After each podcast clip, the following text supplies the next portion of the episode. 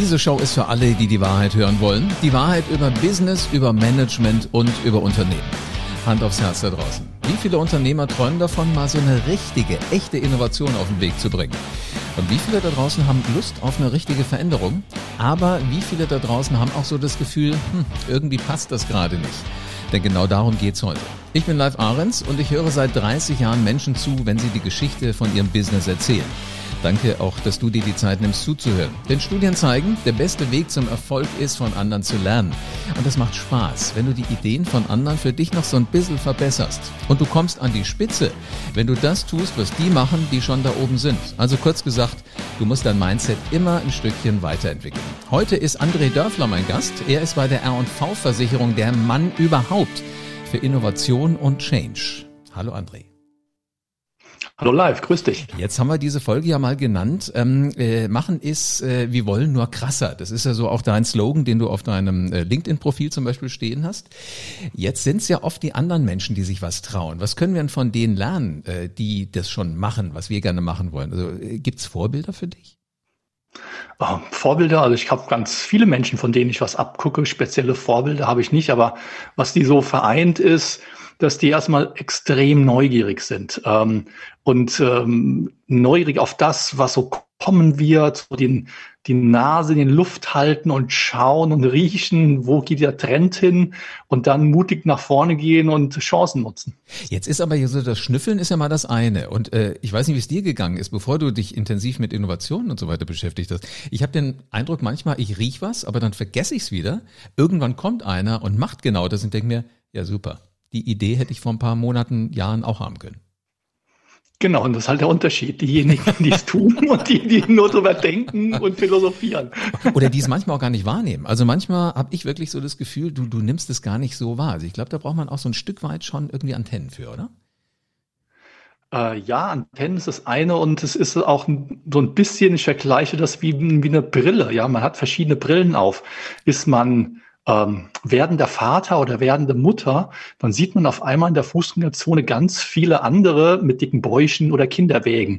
Und ist man nicht in der Situation, dann äh, nimmt man das gar nicht wahr. Und so ist es auch bei Innovation und Change und Transformation. Wenn man diese Brille auf hat, ähm, dann sieht man auch Sachen, die andere nicht wahrnehmen. Wenn du diese Brille jetzt aufhast, ähm, gibt es denn da irgendjemand, mit dem du aktuell einen Tag würdest verbringen wollen, wenn diese Person äh, Zeit für dich hätte, einfach nur um zu sehen, wie agiert dieser Mensch? Gibt es da jemanden, wo du sagst, äh, mit dem hätte ich sofort ein Date? Ähm, fallen mir mehr rein. Der Stefan Grabmeier zum Beispiel, der ja ganz führend bei New Work, Innovationen äh, und so weiter und Zukunftsgestaltung ist. Ihn kenne ich, mit ihm habe ich schon mehrfach gesprochen. Jeder Stunde mit ihm ist sehr wertvoll. Und wenn, wenn du mal irgendeinen nimmst, wo du jetzt noch nicht Zugriff drauf hast, also was weiß ich, könnte eine Schauspielrolle sein oder es könnte jemand sein aus der Wirtschaft weltweit. Also immer wenn ich die Frage stelle, um dir mal eine Idee zu geben, wer kommt denn da, kommen solche Sachen wie, ja, Steve Jobs wäre cool. Gut, geht nur nicht mehr, der sitzt schon auf seiner Wolke, spielt Harfe. Ähm, Elon Musk ist da immer mal dabei. Ähm, erstaunlicherweise hat auch mal einer Trump gesagt, da bin ich kurz zusammengezuckt, aber der sagte, naja, der macht ja nicht alles verkehrt, was, was so Kommunikation und sowas angeht. Gibt's da irgendeinen, so, so ein Promi, der unerreichbar scheint, wo du aber sagen würdest, der hat bestimmt schon mal irgendwas? Promi, der unerreichbar scheint. Das ist vielleicht überraschend. Ähm, unseren Bundespräsidenten Herrn Steinmeier würde ich gern mal treffen, denn er ist ja ein, ähm, ein sehr wohl sinniger und feinsinniger Mensch und der ja aus seiner Rolle heraus ganz viel Veränderung auch gestaltet und nicht so Pauken und Trompeten, aber wirkungsvoll in verschiedenen Rollen, die er hatte. Das wäre eine Person, mit der ich mich gerne mal unterhalten würde, wie er die Zukunft und die Welt und Innovation und Veränderung sieht und wie er es tut, das zu gestalten in einer verantwortlichen Position. Äh, klingt extrem spannend, aber du, hast recht, der, der ist wirklich einer, der auch mal so ruhig rangeht, ne? Da hast du mir den Eindruck, äh, um den rum könnte das Schloss Bellevue zusammenfallen. Das würde den nicht weiter stören, wenn er gerade eine Rede hält. Ja, genau. Und ich finde es auch wichtig, mal auf diejenigen zu gucken, die nicht so in der, in der, im Medienhype sind. So Elon mhm. Musk, na klar guckt da jeder drauf. Und äh, ähm, Jeff Bezos und so weiter. Aber das sind ja Geschichten, die ja auch mit einer bestimmten ähm, Unternehmensphilosophie, Unternehmenskultur und äh, versehen sind.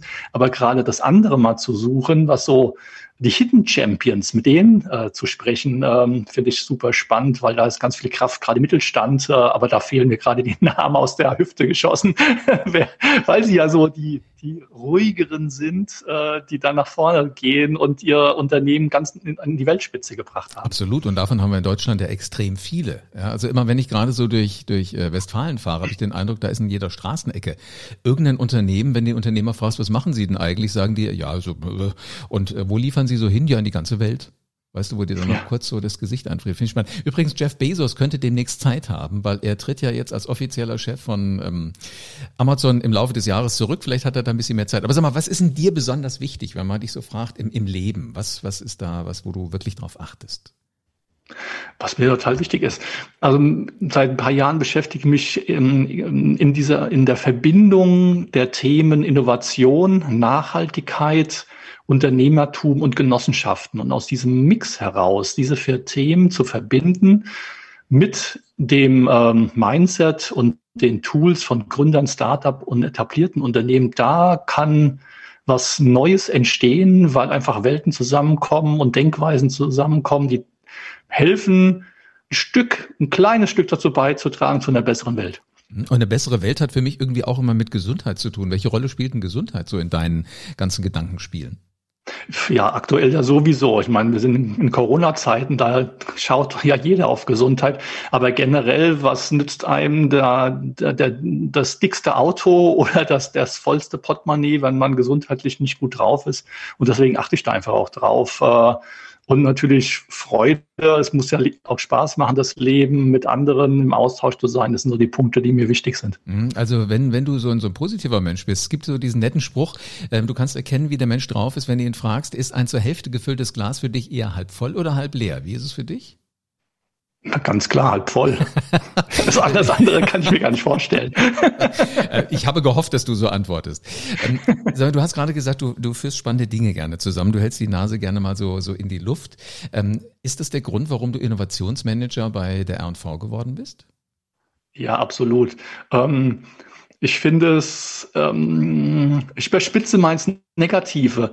Wollte man mich umbringen, müsste man mir eine Routineaufgabe geben.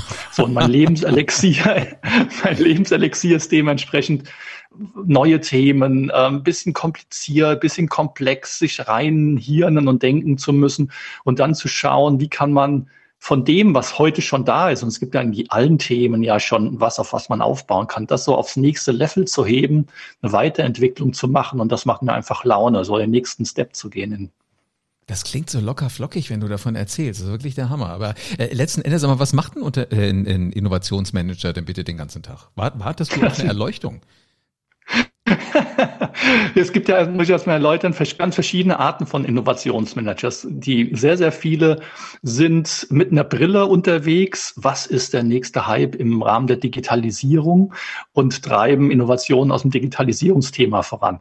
Ähm, das finde ich auch spannend, aber ist nicht mein Fokus. Ich komme über den Kulturwandel, also Menschen, die, äh, in, die Führungskräfte und Mitarbeiter und auch die Organisation selbst weiterzuentwickeln. Und das ist so mein Fokus. Ich komme vom Menschen, ich komme von der Organisation und wie man darüber durch Mindset und Tools ähm, ja, Kulturwandel gestaltet. Puh, jetzt wird's aber doch, jetzt kommen wir so langsam an die Substanz ran. Das ist ja wirklich ein absoluter Schlager. Ähm, sag mal, wenn ich, ich habe dich deshalb gefragt, ob du auch mal wartest drauf, dass irgendwas kommt. Äh, Edison ist ein, ein Mann, der dir was sagt, ne? Der Mann, ja, der, ja, das Licht gebracht hat. Und äh, wenn du in, in dem Museum oder der hat so ein, so ein äh, der war ja eigentlich auch sehr interessiert an, an Botanik und solchen Dingen und der hat ein tolles Museum in, in Florida und da gibt's nämlich ein Foto von ihm und äh, da liegt der so in seiner äh, botanischen Ecke da äh, auf, auf diesem Ding, was wir alle aus dem Biologieunterricht kennen, weißt du, dieses Pult. Und da steht daneben Edison Waiting for Invention. Mhm. Ich auch gedacht, mhm. Und äh, da sind dem wohl solche Sachen gekommen. Unter anderem wusstest du, dass Edison den Hochstuhl erfunden hat, weil du von, von Kindern auch sprachst? Nee, ist mir neu. Also, die, weißt du, dieses Ding, wo das Kind halt reinsetzt und dich nicht runterbücken muss ja, beim ja. Füttern, sondern das hat tatsächlich Edison erfunden. Irgendwann kam es dem, dass es mhm. irgendwie blöd ist, wenn man sich immer bücken muss. Also finde ich ganz faszinierend, wie das geht. Sag mal, jetzt bist du 30 Jahre bei der R&V. Habe ich das richtig recherchiert? Ja, genau. Wahnsinn. Ähm, das ganze Weile. Du hast direkt schon im Kindergarten angefangen bei der R&V, nehme ich an, wenn ich per Videoverbindung. so, knapp vorbei, aber so ein bisschen älter war ich schon. ähm, was sind denn da so in den 30 Jahren, wenn du auch Menschen beobachtet hast? Du hast mit ihnen gearbeitet, du hast für sie gearbeitet. Was sind denn da so die Höhepunkte gewesen? Äh, die Höhepunkte, ähm, das eine ist, dass ich äh, unter anderem fürs Talentmanagement bei uns verantwortlich war. Und dann ist einfach ein Riesenhöhepunkt, wenn man durch so eine Verantwortung für ein Thema und das vor, voranzubringen, dann auf Bühnen stehen kann und äh, Awards und Auszeichnungen für das Unternehmen erhält, weil ich dort konzeptionell einen maßgeblichen Beitrag und bei der Einführung geleistet habe. Das ist so ein Highlight. Also Anerkennung für das, was man tut, und zwar nicht, weil man es selbst gut findet, sondern weil es Dritte tun, die durch Awards und Auszeichnungen. Also im Grunde genommen so das Feedback, das trägt dich dann auch schon immer wieder so durch dein Schaffen, durch, durch deine, deine Arbeit. Gibt es denn auch Tiefpunkte? Äh, Tiefpunkte, ja, nehme ich mal das, ähm, das 2020, das haben ja viele erlebt. Corona, mein Geschäft läuft ja auch dahin, dass ich Formate durchführe, äh, sowas wie Barcamps, Learning Journeys, Coffee Talks und anderes mehr, Megacamp-Genossenschaften. Und das sind halt Formate, äh, das sind Events, wo Menschen live im Raum sind, ja, wo mhm. Präsenzveranstaltungen sind. Das war natürlich letztes Jahr, mm, mm, ging gar, gar nicht. So und ähm, aber Tiefpunkt ist es ist es ja nicht. Es ist einfach jetzt eine Durchstrecke, eine Zeit, wo man halt äh, Einschränkungen hat. Aber dann geht's wieder weiter. Ähm, die, die Zeit, dass solche Präsenzveranstaltungen wieder laufen, dass man wieder in, in guten Live-Kommunikation gehen kann, die kommt ganz sicher wieder. Mhm. Aber wir müssen ein bisschen Geduld haben. Das glaube ich auch. Aber jetzt, also Barcamp ist ein Begriff, den kenne ich, da brauchen wir nicht drüber reden. du hast gerade gesagt, war das Maker Camp Genossenschaften? Ja, genau. Was ist das? Ähm, Megacamp Genossenschaften ist äh, die Initiative zum Wachstum des genossenschaftlichen Ökosystems. Das haben wir als RNV äh, initiiert und gestartet. Und mit dem Megacamp ähm, verbinden wir, dass wir ähm, die Anzahl der Genossenschaften innerhalb von zehn Jahren vervierfachen wollen. Ist eine ambitionierte Vision, ob es klappt, wissen wir nicht. Was machen wir deswegen? Weil wir selbst ja ein genossenschaftliches Unternehmen sind. Wir haben eine genossenschaftliche DNA und äh, daraus wollen wir einfach ein Stück dazu beitragen, dass es davon noch mehr gibt, weil wir es einfach gut finden, Genossenschaften. Finde ich grandios. Finde ich sowieso auch. Also das, ich finde das ein sensationell tolles äh, Konzept und Modell für nachhaltiges Wirtschaften. Und es sind ja viele Menschen auf der Suche nach Antworten und Lösungen zum nachhaltigen Wirtschaften. Ja, absolut. Vor, vor allen Dingen, die meisten wären ja auch bereit, Dinge zu, zu kaufen, die halt so eine gewisse Nachhaltigkeit haben. Aber um ehrlich zu sein, viele sind auch hilflos. Sie kriegen das nicht hin. Glaubst du, dass man das besser organisieren kann, wenn es mehr Genossenschaften gibt? Ja, das ist ja nicht nur das Einkaufen des Einzelnen, sondern ähm, nehmen wir ein Beispiel, nehmen wir das Thema Energie- und Klimaschutz. Ja, also wie man ähm, durch Energiegenossenschaften, die bezahlbaren und sauberen Strom produzieren, ähm, wo dann die Mitglieder der Genossenschaft auch Eigentümer sind und Nutzer dieser Energie, wie man damit unter großes Thema, was wir in der Gesellschaft haben, nämlich wie wird der Klimawandel aussehen und auf was laufen wir zu, über Energiegenossenschaften wunderbar lösen kann. Oder wir haben ein Riesenthema in Städten, was bezahlbaren und gemeinschaftlichen Wohnraum angeht. Ähm, und da liefern Wohnungsgenossenschaften einfach wunderschöne Lösungen, sich gemeinschaftlich zusammenzutun. Das können auch äh, große Objekte sein. Ähm, und, und viele Beispiele mehr, ähm, wo man Lösungen hat für Probleme und Herausforderungen, die wir aktuell in der Gesellschaft haben, die, die Herausforderungen unserer Zeit. Sag mal, Genossenschaft heißt ja eigentlich, äh, wenn man es mal ganz weit runterbricht, irgendwelche Menschen tun sich zusammen, zum Beispiel Wohnungsbau hast du gerade gesagt, ähm, äh, bauen ein Haus und wohnen dann auch selber drin. Ist das richtig? Ja, genau. Sind Eigentümer, sind Bewohner, äh, gestalten ganz viele Gemeinschaftsräume miteinander, finden gute Wohnmöglichkeiten für die Familien oder für Singles oder was auch immer. Und davon gibt es beispielsweise 1800, rund 1800 in Deutschland. Und warum gibt es nicht drei oder vierfach davon, um das Wohnungsthema in Deutschland zu lösen und auch in anderen Nationen? Ja, jetzt muss ich auf der anderen Seite auch gucken, so, so auch die R&V-Versicherung ist natürlich auch ein Player mit am, am großen Wirtschaftsgeschehen in, in so einer mhm. Volkswirtschaft. Wie passt denn das zusammen? Das eine ist erstmal, dass wir ein ganz spezieller Player sind in, äh, in der Finanzwirtschaft und dann speziell Versicherung.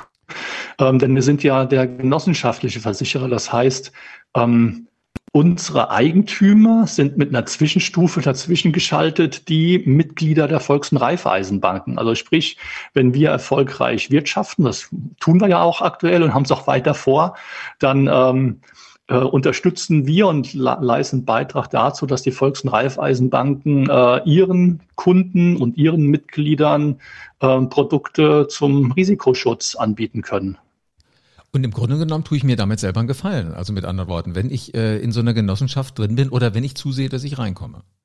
Ja, klar, genau. Also es äh, Gefallen in verschiedener Art. Zum einen, dass man Leistung von der Genossenschaft erhält und des Weiteren, wenn man sagt, ich will, ich will nicht nur Kunde sein, sondern ich will auch Mitglied, also Miteigentümer, Teilhaber der Genossenschaft werden, dann habe ich die äh, Möglichkeiten, auch Dividenden zu bekommen. Also Leistung plus Dividende ähm, Nimmt noch gerne mit. das war salopp formuliert. Absolut, ja. Also es ist nicht immer nur so dieses, dieses Soziale, das Gutmenschentum, was vielleicht jetzt der ein oder andere könnte, äh, denken könnte, sondern es ist wirklich auch, äh, ich habe was davon, aber ich tue auch irgendetwas, wo andere was von haben. Aber also es ist ein ganz normaler wirtschaftlicher Prozess am Ende des Tages, oder? Es ja, genau. Also ein Wirtschaft, es ist ein, ist ein ganz, ist ein Unternehmen, also sprich, da ist mhm. Unternehmertum drin und das verbunden mit Werteorientierung. Und das macht diese, das Spezielle aus. Ähm, das Unternehmertum mit Werte und mit Werteorientierung in diesem Modell des, Genoss des nachhaltigen Wirtschaftens den Genossenschaften verbunden ist. Und wenn ich da ein bisschen zurückdenke, äh, lass es nur mal so zehn Jahre sein, da war so dieser nachhaltige ethische Gedanke ja in der Wirtschaft nicht immer unbedingt so da. Ne? Denk an, an, an Börse, neuer Markt. Äh, jeder wird reich ja. nur alleine, weil er eine Aktie kauft. Genau, so und ähm, und und weil wir ja merken, dass wenn man dieses rein kapitalmarktorientierte Unternehmen weitertreibt und das immer mehr werden sozusagen, mhm. dann braucht es auch eine Ausbalancierung. Also die darf es ja auch gerne geben. Es gab natürlich auch gerne ein Amazon oder ein, äh, Tesla oder sonst was geben, ja. Ähm, aber es darf genauso gut andere Unternehmen geben, die viel, viel stärker die Werteorientierung in ihrer DNA verankert haben. Mhm. Ähm, ich finde Menschen, die sowas machen, die, die so eine Art von, von Wirtschaften angehen, so eine Genossenschaft, das sind in der Tat selbstbewusste Macher. Wie viel selbstbewusster Macher stecken in dir? Hm. Du hast ja vorhin das Motto von mir gesagt, äh, machen ist wie wollen, nur krasser. Also das ist, das leitet mich. Ähm, ich finde es wichtig, dass man gute Ideen hat und die auch umsetzt äh, und braucht natürlich auch, auch Mut und nach vorne gehen und daher, ja, ich will schon sagen, steckt schon drin. Mhm. Also 100 Prozent würde ich jetzt sagen, äh, so wie ich dich bisher nochmal jetzt kennengelernt habe hier in diesem Podcast. Aber sag mal, du brauchst ja auch Mitstreiter. Also du musst ja gucken, dass andere auch da wirklich mitziehen. Woran erkennst du Talente? Also wenn du mal Talentmanagement gemacht hast, musst du das ja ziemlich gut drauf haben. Woran erkennst du die? Ähm, das eine ist ja die, ähm, die Talente hat ja das als eine so die Fähigkeit, mitbringen, die, die, die Kompetenzen anders ausformuliert, die Skills, also was so in einem drinsteckt von Fähigkeiten und Kenntnissen und das andere ist, was man an Willen hat, ähm, also den Ehrgeiz, sich in ein Thema auch hineinzubeißen, mal ein bisschen salopp formuliert, mhm. ähm, also sich auch, an, sich auch anzustrengen. Denn da finde ich eine totale Parallelität äh, vom Talentmanagement in einem Unternehmen mit, der Talententwicklung und Talentsichtung im Leistungssport ja, oder im Sport generell. Da geht es darauf, dass man bestimmte Fähigkeiten mitbringt. Äh, je Sportart halt unterschiedlich, aber wer den Willen und den Ehrgeiz, also sich auch weiterzuentwickeln, nicht in sich drin hat, der hat dann vielleicht Talent, bringt aber die Leistung nicht auf die Straße und liefert nicht ab, wie man so im Sport sagt. Und das kann man ins Berufliche total übertragen. Wahnsinn. Also es, es geht alles so einfach. Es klingt so einfach, wenn du das so erzählst. Aber da merkt man 30 Jahre Erfahrung halt in so einem Bereich. Sehr, sehr schön. Sag mal, ähm, Maker Camp Genossenschaften ist das eine Thema, was dir am Herzen liegt. Ähm, wie wie sieht's aus so mit dieser Gemeinwohlorientierung? Wo, wo lebst denn du sowas aus? Ähm, ja, ich beschäftige mich damit, wie und wie kann mehr Geld, wie können mehr Investitionen in nachhaltigere Unternehmen und Technologien kommen. Ja. Mhm. Das ist ja auch ein großes Thema, was von der EU gespielt wird unter dem Begriff Aktionsplan Sustainable Finance von der EU im Rahmen des European Green Deal. Da ist ja das Ziel, mehr Geld, mehr Investitionen in nachhaltige Unternehmen und Technologien hinzubringen. Und da beschäftige ich mich zurzeit mit einer Idee eines äh, Genofonds, eines gemeinwohlorientierten Genossenschaftsfonds. Der Begriff ist noch ein Arbeitstitel, weil der genau das zum Ziel hat, dieses Geld, und da gibt's ganz, ganz viel bei uns, genau in solche Unternehmen, in nachhaltige Unternehmen umzuleiten. Und da zählt für mich halt dazu zum einen der Mittelstand. Wir haben ja ganz, ganz viele, haben wir gerade eben drüber gesprochen, tolle Unternehmen im Mittelstand, die heute schon nachhaltig sind und wachsen wollen. Oder auch jene, die sich noch viel nachhaltiger ausrichten wollen. Die brauchen halt auch Geld, Eigenkapital, Fremdkapital. Und dafür soll dieser Fonds sein. Und Genossenschaften zählen ja auch zu diesen Unternehmen, also auch zum Mittelstand, ähm, zum kleinen, mittleren und größeren Unternehmen.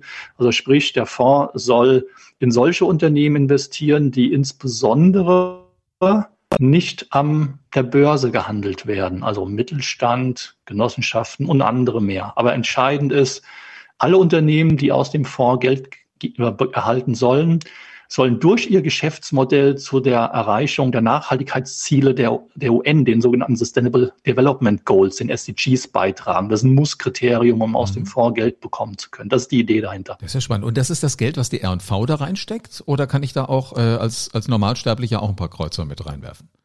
Genau, das ist die Idee. Also stell dir vor, wie du, wie man einen Aktienfonds hat. Äh, man kann in den Fonds Anteile kaufen, man kann da Geld reinzahlen und aus dem Fonds heraus wird investiert. Nur dass es halt hier kein Aktienfonds ist, sondern ein Fonds, der in sogenannte alternative Investments, das ist der Begriff äh, für Unternehmen, die halt nicht an der Börse gehandelt werden, ähm, sprich Normalbürger mit kleinem oder großen Geldbeutel äh, sollen dann in den Fonds einzahlen können und ähm, aus dem Fonds heraus laufen dann die Investments, die Finanzierung von Eigenkapital und Fremdkapital an die genannten Unternehmen, die nachhaltiger sind und in die Technologien, die nachhaltiger sind. Finde ich total spannend. Du hast vorhin gesagt, das ist noch ein Arbeitstitel. Das heißt, ihr seid dann noch am Denken. Wann rechnet ihr damit, dass das alles fix und fertig ist und äh, so, so ein äh, Fonds auch losgeht? So eine Entwicklung ist ganz schön komplex. Ja, wir erleben es ja gerade in Corona, wenn man hört, wie komplex eine Impfstoffentwicklung ist und was da alles dranhängt. Und so ist es bei so einem Finanzprodukten ähnlich, weil da gibt es ganz viel äh, Regulatorik, sagen wir, also Gesetzgebung, die zu berücksichtigen ist. Und das, ich habe jetzt in Gesprächen mit vielen anderen mitbekommen, es ist relativ einfach, ähm, das Geld einzusammeln, weil es viele Leute gibt, die einfach auch nachdenken, wohin kann ich mein Geld auch nachhaltig investieren, mhm. eine ordentliche Rendite äh, dann auch erhoffen. Der Knackpunkt ist, die guten, die attraktiven, nachhaltigen Investments zu finden, also die Unternehmen und Technologien, wo man rein investieren kann. Und das braucht halt viel Vorarbeit. Äh, mein Wunsch, mein, äh, meine Ambition ist, dass mit der Einführung der Regulatorik der EU. Das heißt, 2022 ist dort ein, eine Regulatorikänderung, dass wir dann am Markt sein können und mit diesem Fonds dann Gutes tun. In das Gute investieren, mit anderen Worten. Das war ein super schönes Schlusswort. Und du hast so viel Informationen uns schon geliefert, finde ich höllisch spannend. Ich würde gerne gleich eine Reservierung ähm, äh, klar machen. Wenn du ein Schrittchen weiter bist oder wenn das alles richtig losläuft, möchte ich gerne die nächste Podcast-Folge mit dir machen und eventuell dann auch mit so einem, der davon profitiert. Also der tatsächlich Mittel kriegt aus so einem Fonds, weil er nachhaltig arbeitet, weil er nachhaltig agiert. Hast Lust? Ja klar, gerne, bin ich wieder dabei. Sehr schön. Also weil das sind wirklich selbstbewusste Macher. Ähm, Einblick noch kurz ins zweite Halbjahr 2021. Wird das etwas entspannter werden? Ja, ich bin optimistisch, dass dann wieder Formate, Events möglich sind. Aber so wie die aktuellen, wir sind ja gerade im Februar 2021, was so die Meldungen sind, wie die Impfstofflieferungen aussehen, vermute ich eher überschaubare hybride Formulare. Ich kann mir momentan schwer vorstellen, wie man große Seele mit 150, 200 und noch mehr Leuten zusammenbekommt, um dann schöne Live-Events zu machen. Die hm. Welt wird sich verändern. Aber ich bin sofort dabei, sobald die Türen aufgehen, dass es geht. Sehr cool, freue ich mich drauf. Ähm, vielen Dank für deine spannenden Gedanken und ich wünsche dir noch viele, viele, viele tolle Ideen. Vielen, vielen Dank, live. Ciao. Ganz egal, wie groß deine Bedenken, lieber Macher da draußen jetzt sind und vielleicht auch deine Zweifel, wie oft du dir gerade die Haare raufst und sagst, ja super, bei André klingt das alles ganz locker, aber ich habe keine Ahnung, wie ich das hinkriegen soll. Hör zu, wenn erfolgreiche Menschen von ihren Erfahrungen berichten und abonniere diesen Podcast am besten jetzt, denn hier erzähle ich die Geschichten von diesen Leuten. Und dann nimm einfach all deine Energie zusammen, verlass die Komfortzone und stell dir jetzt vielleicht schon mal vor, wie sich das anfühlt, wenn du erfolgreich geworden bist, wenn du nachhaltig agierst. Also entscheide dich jetzt und nimm dein Leben ab sofort in die Hand. Bleibt mir nur noch eins zu sagen. Jetzt ist es an dir, du Macher. Leg los und veränder die Welt.